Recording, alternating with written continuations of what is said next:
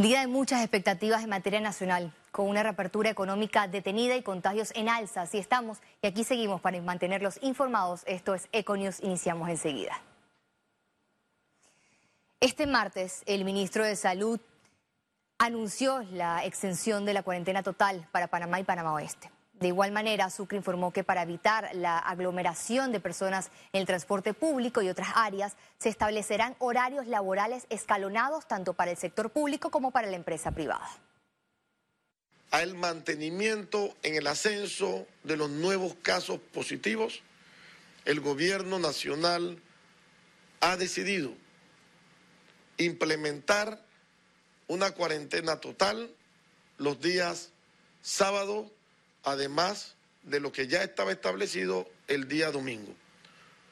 El toque de queda de lunes a viernes se mantiene a las 7 de la noche, lo cual estaremos reforzando con las autoridades correspondientes y con todo el equipo de la Fuerza de Tarea Conjunta.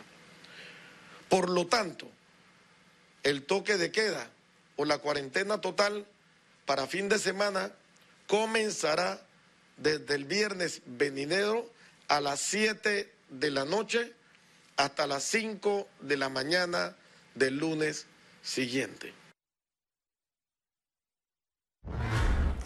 Durante la conferencia, el ministro Luis Francisco Sucre resaltó que las nuevas acciones para contener el virus incluye el fortalecimiento de la trazabilidad. Insistió en fortalecer y ofrecer las instalaciones hoteleras para el aislamiento de personas positivas y así evitar el contagio de familiares. La cifra de aislamiento en hoteles es de apenas 658 versus la más de 20 mil personas en casa. Repasemos las cifras de este martes.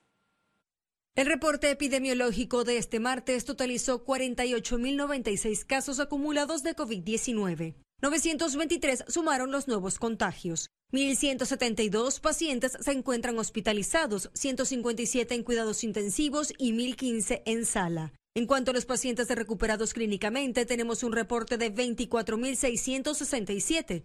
Hasta este martes, Panamá sumó un total de 960 fallecimientos, de los cuales 28 ocurrieron en las últimas 24 horas.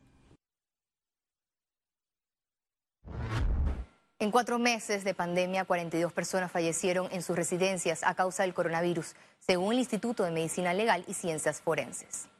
En esta situación en particular, la investigación tanto de los criterios de COVID-19 como eh, los eh, estudios que se hicieron mediante hisopados nasofaringios resultaron positivos en estos 42 casos. Eh, la estadística nos dice que el 80% de estos 42 son varones mayores de 50 años y las áreas de la capital de las que provienen, eh, casi un 40% provienen de San Miguelito. El resto provienen de Tocumen, Pacora, Alcaldías, Pedregal, Chilibre. Mi bus y el Metro de Panamá en cuatro meses de pandemia regularon la capacidad de transporte para evitar la propagación del coronavirus. Así es un día normal en el metro de Panamá, donde los usuarios, pese a las recomendaciones, no guardan la distancia mínima en las escaleras para evitar el contagio del COVID-19.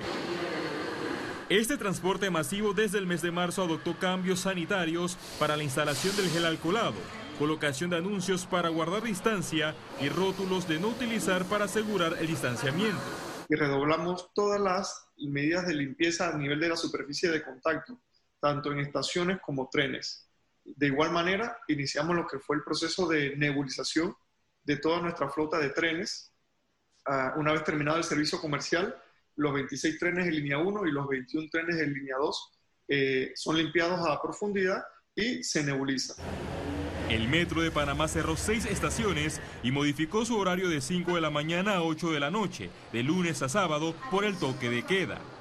La operación promedio por día de 400.000 usuarios bajó a 90.000. Además, la capacidad por tren de 900 personas disminuyó a 400.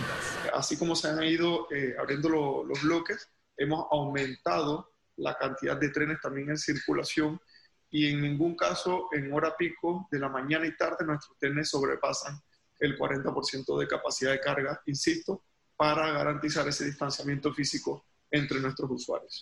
En cuanto al Metrobús, las filas son extensas con evidente aglomeración tras la falta de distancia recomendada entre usuarios.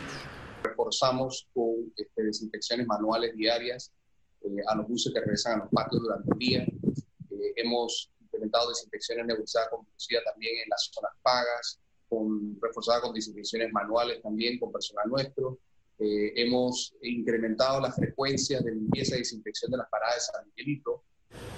Mi bus aplicó el distanciamiento entre los asientos y bajó la capacidad por viaje de 80 a 30 pasajeros, todos con el uso obligatorio de la mascarilla. Producíamos aproximadamente como 11.000 viajes bus al día. 11.000 viajes bus es lo que sacamos, digamos, todos los despachos que sacamos para poder atender esas 610.000 pasajeros.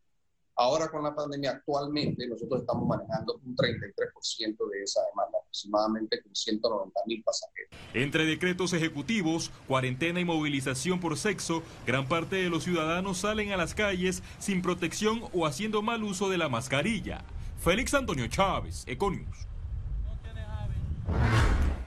Los pacientes con insuficiencia renal crónica hospitalizados por COVID-19 denuncian que en las últimas dos semanas no recibieron adecuadamente sus tratamientos en la caja de Seguro Social.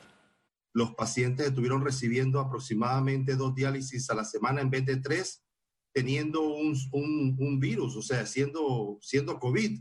Imagínate tú estar hospitalizado sin ningún síntoma, solo por el que estás, porque estás con este virus y tienes que hacer una cuarentena por 15 días y entonces el, tratamiento que tienes que recibir, porque lo tienes que recibir aparte con dos equipos que se instalaron nada más para casi, casi 50 casos se han llegado a acumular de compañeros hospitalizados por COVID. Con un estricto manual de medidas de bioseguridad, el Instituto Oncológico Nacional redobla sus estrategias para evitar la entrada del COVID-19. Este martes, la viceministra de Salud, Yvette Berrío, visitó las instalaciones con la finalidad de conocer las estrategias utilizadas en esta unidad hospitalaria. El instituto actualmente no atiende pacientes que padezcan de cáncer y estén afectados con coronavirus para evitar el contagio de otros pacientes vulnerables. Su director, Juan Carlos Alcedo, señaló que los pacientes que visitan el Instituto Oncológico son remitidos a un triaje para conocer su estado de salud respiratorio y se les realiza la prueba de COVID-19. Las medidas de bioseguridad deben ser cumplidas tanto por los pacientes como el personal médico que labora en el lugar.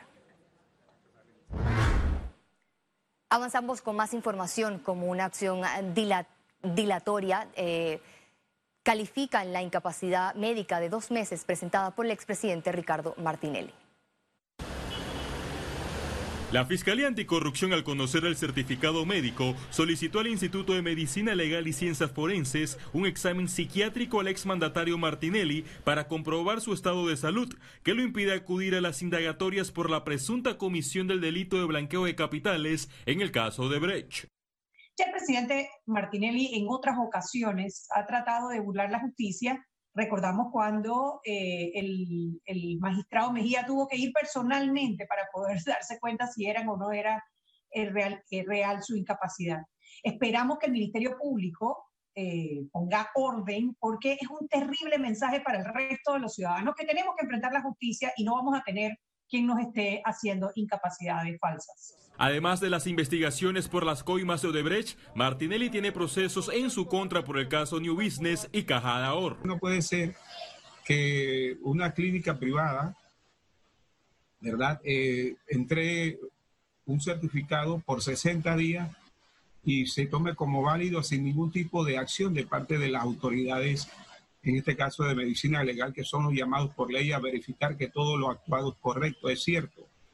Entonces, medicina legal tiene que portarse, a mi juicio, un poquito más eh, rígido con este tipo de casos.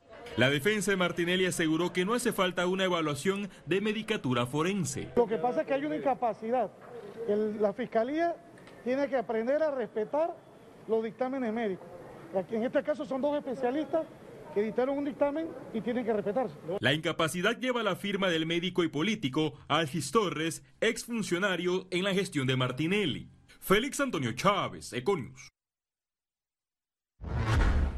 Este martes, la Fiscalía Especializada contra la Delincuencia Organizada realizó allanamientos en las residencias del exdirector de la Policía Nacional, Omar Pinzón, y el exdirector del Consejo de Seguridad Nacional, Rolando López, entre otros funcionarios. Las diligencias guardan relación con una investigación sobre presunto tráfico de armas. En la operación llamada Furia se incautaron 34 armas de fuego y se aprendieron 19 personas. El fiscal tiene un plazo de dos días para formular la acusación. De no hacerlo, se decretaría el archivo del caso. Eran armas que eran importadas a la República de Panamá, eh, que ingresaban para ser eh, utilizadas por los estamentos de seguridad y que con posterioridad eran ubicadas tanto en particulares como en altos funcionarios de los estamentos de seguridad eh, del país.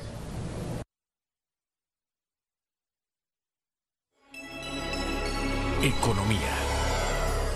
El Consejo de Gabinete aprobó este martes un paquete de alivio fiscal a las MIPIMES.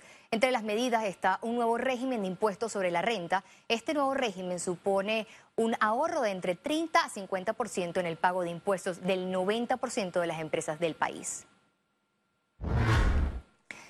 El viceministro de Trabajo explicó en radiografía que el proyecto de ley presentado este lunes incluye como las empresas afectadas por el COVID-19 deben calcular el tercer mes, indemnizaciones y prima de antigüedad.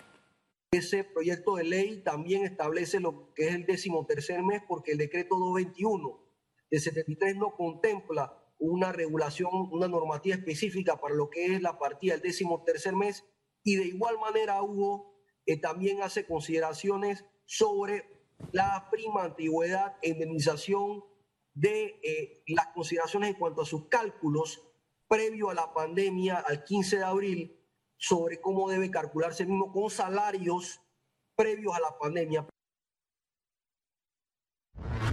La Cámara de Comercio de Panamá reveló que el proyecto de ley presentado por Mitradel contiene puntos no consensuados en mesa tripartita. Además, se están reuniendo con ministerios sobre propuestas de reactivación. Lo que buscamos es incrementar el circulante en la economía, activar empleos, incentivar la demanda. Dentro de esas propuestas hay algunas que seguramente ya han sido tomadas en cuenta por el, órgano ejecutivo, eh, el presidente las mencionó, eh, tienen que ver con algunas propuestas fiscales, como, tiene que ver la, la extensión de la, de, la, de la, no aplicación del CAIR por tres años eh, y lo que requiere solo implementación. El Tratado de Libre Comercio con Corea del Sur abrirá puertas a nuevas inversiones y a las exportaciones panameñas en Asia. Las exportaciones panameñas son las más beneficiadas en este acuerdo comercial. Panamá consiguió en ese sentido más del 95% de los productos de exportación, de la oferta exportable, consiguió acceso preferencial. ¿Qué significa? Que prácticamente todos en el largo plazo van a estar en libre comercio. Además, el istmo alcanzó ventajas en materia marítima, logística, incluso la financiera. Nosotros logramos en el tema marítimo, servicios logísticos, que Corea se comprometiera a no introducir ninguna restricción comercial eh, o, eh, vamos a decir, requisitos eh, ligados a discriminación, que a diferencia de, otras, de otros países que invierten en el sector financiero en Corea, no se nos va a exigir requisitos a, como a empresas extranjeras, sino se va a tratar como un nacional coreano. Este proyecto ley que contempla otros beneficios mutuos espera por la sanción del Ejecutivo. Ciara Morris, Econews. Un grupo de bancos serán convocados esta semana para participar del programa de financiamiento anunciado por el gobierno para las micro, pequeñas y medianas empresas.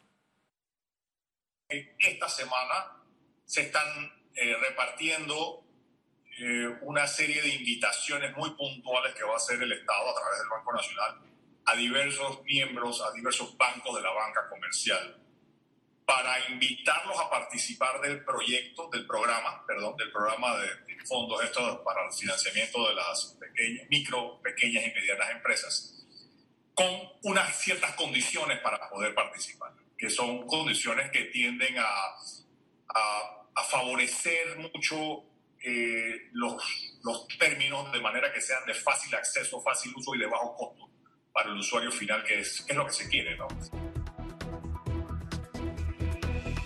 Al regreso, internacionales. Y recuerde, si no tiene la oportunidad de vernos en pantalla, puede hacerlo en vivo desde su celular a través de una aplicación destinada a su comodidad. Es Cable Onda Go. Solo descárguela y listo, ya venimos. Quédese con nosotros.